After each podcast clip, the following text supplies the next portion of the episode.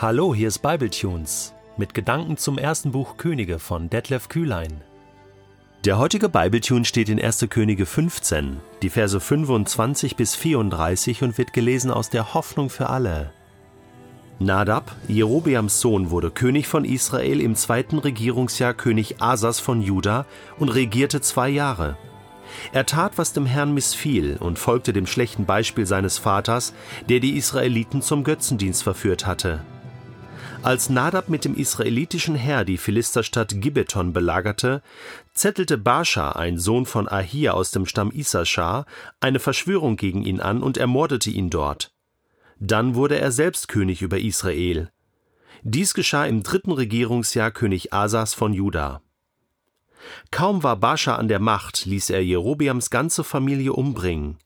Er gab keine Ruhe, bis er auch das letzte Familienmitglied getötet hatte. Keiner von ihnen kam mit dem Leben davon.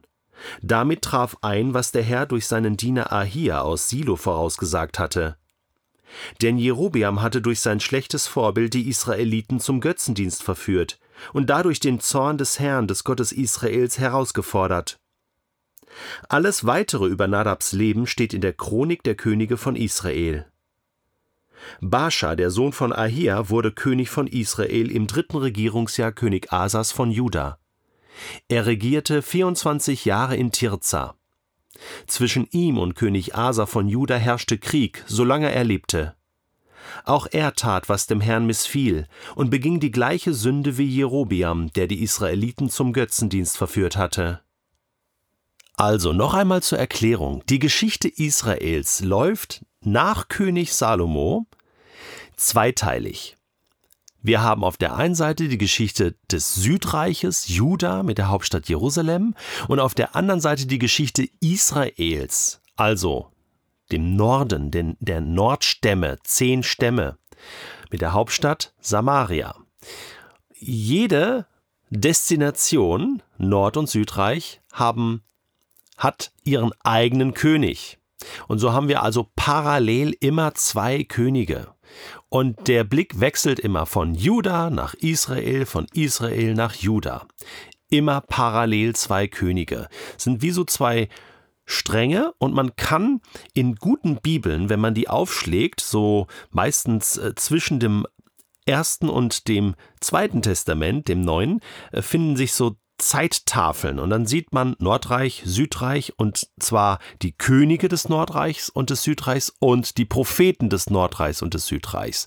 Und dann sieht man so auf einen Blick, aha, das war in Israel, aber zum Beispiel Jesaja war Prophet im Südreich. Ja, manchmal auch im Nordreich. Äh, Amos war nur Prophet im Nordreich, in Samaria. Ähm, Hosea auch im Nordreich. Jeremia nur im Südreich, in Jerusalem. Und man sieht dort klarer, äh, wie sich das Ganze aufgeteilt hat. Und äh, es gibt auch so grafische Darstellungen ähm, der Könige. Und das ist ja das Thema jetzt hier.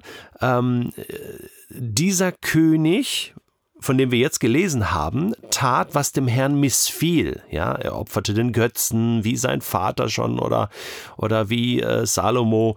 Und, und das wird dann verzeichnet. Und äh, ab und zu taucht auch mal einer auf, äh, so wie Asa in Juda, der tat, was dem Herrn gefiel. Und ähm, in dieser grafischen Darstellung äh, hast du dann sozusagen äh, diejenigen, die äh, das taten, was dem Herrn gefiel. Die Könige werden dann äh, weiß dargestellt und die, die etwas taten, was dem Herrn nicht gefiel, äh, werden schwarz dargestellt. Und dann hast du also so eine Reihe von Königen im Nordreich und im Südreich und dann hast du schwarze und weiße. Und jetzt darfst du mal raten, wie das Verhältnis wohl war von schwarzen und weißen Königen. Tja, es waren deutlich mehr schwarze Könige am Werk, und zwar in beiden Teilen Israels, also äh, sowohl im Nordreich als auch im Südreich, als weiße, als gute Könige. Die musste man schon wirklich suchen. Und ich habe mir so gedacht, wie sehr muss das Gott geschmerzt haben in seinem Herzen. Das ist so, ähm, klingt so nach dem Buch der Richter. Jeder tat, was in seinen Augen äh, äh, gut war und, und niemand fragte so richtig danach, was, was Gott gefällt und was der Wille Gottes ist. Und das muss sehr, sehr schmerzhaft gewesen sein für Gott. Und äh, natürlich ist das insgesamt sehr schmerzhaft. Wenn wir lesen in Psalm 33, heißt es in Vers 13, der Herr schaut vom Himmel herab, er sieht alle Menschen. Von seinem Thron aus blickt er herab, er schaut aus nach allen, die auf der Erde wohnen. Er hat sie ja alle erschaffen, eines jeden Herz. Er achtet auf alles, was sie tun.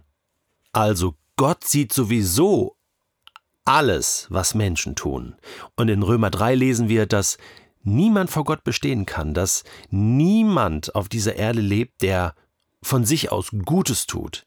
Wie sehr muss Gott das schmerzen und wie sehr muss ihn geschmerzt haben, dass die Königin Israel, die sein Land vertreten, führen sollen als Hirten, nicht das tun, was Gott verlangt, nicht das tun, was Gott will.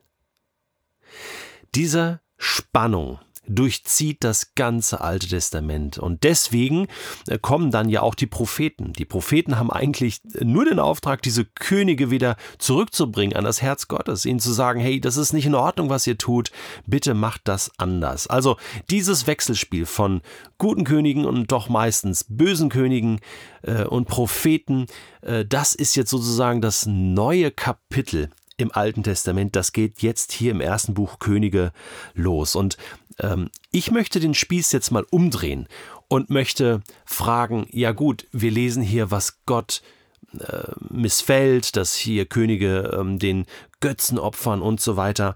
Ähm, man könnte aber auch andersrum fragen, und zwar positiv ja Gott, was gefällt dir denn? Woran hast du gefallen? Worüber freust du dich? Und da habe ich einen tollen Vers gefunden im Hebräerbrief, Hebräer Kapitel 11. Da geht es ja um den Glauben an Gott und ähm, da heißt es in Vers 6, und ohne Glauben ist es unmöglich, Gott zu gefallen. Wer zu Gott kommen will, muss glauben, dass es ihn gibt und dass er die belohnt, die ihn aufrichtig suchen. Und da werden ja viele Beispiele genannt von vielen Männern und Frauen, die geglaubt haben. Und was heißt denn Glaube? Ja, Gott vertrauen. Und zwar in allem. In allen Lebensbereichen, in allen Lagen, in Höhen und Tiefen. Einfach Gott vertrauen und ihn suchen. Und dann aus diesem Vertrauen heraus leben und das tun, was Gott für richtig hält, sich nach seinen Geboten richten und äh, nicht alles perfekt machen, aber doch das ernst nehmen. Noch einmal, ohne Glauben ist es unmöglich, Gott zu gefallen. Also, wenn du Gott gefallen möchtest, wenn du das tun möchtest, was Gott gefällt, dann mach es aus dem Glauben, mit Glauben, vertraue Gott. Das ist die wichtigste Voraussetzung. Vielleicht hast du bis jetzt immer gedacht, ja, wie, wie kann ich Gott gefallen? Ja, erstens, du gefällst Gott. Gott hat dich erschaffen. Und zwar in seinem Bilde. Und deswegen hat Gott dich sowieso grundsätzlich schon mal sehr, sehr gern. Ja, Gott liebt dich. Also hat Gott die Welt geliebt, dass er seinen Sohn für dich und für alle gegeben hat. Also das ist schon mal die Grundvoraussetzung. Und dann kannst du deine Dankbarkeit ausdrücken, indem du sagst, Gott, jetzt vertraue ich dir. Und damit gefällst du Gott. Damit tust du automatisch das, was Gott gefällt, aus dem Glauben heraus. Ich gebe dir eine kleine Hausaufgabe auf. Und zwar lies mal Hebräer 11. Vielleicht hast du es schon mal gelesen vor längerer Zeit. Nimm dir das nochmal vor und schau dir an, was die gemacht haben aus dem Glauben heraus. Verrückte Dinge, einfache Dinge, verschiedene Dinge. Es kommt nicht darauf an, was du tust, sondern warum du es tust und mit was für einem Herzen du es tust. Darauf kommt es an. Und dann gefällst du Gott. Dann bekommst du auch so ein weißes, königliches Bild in der Geschichte Gottes.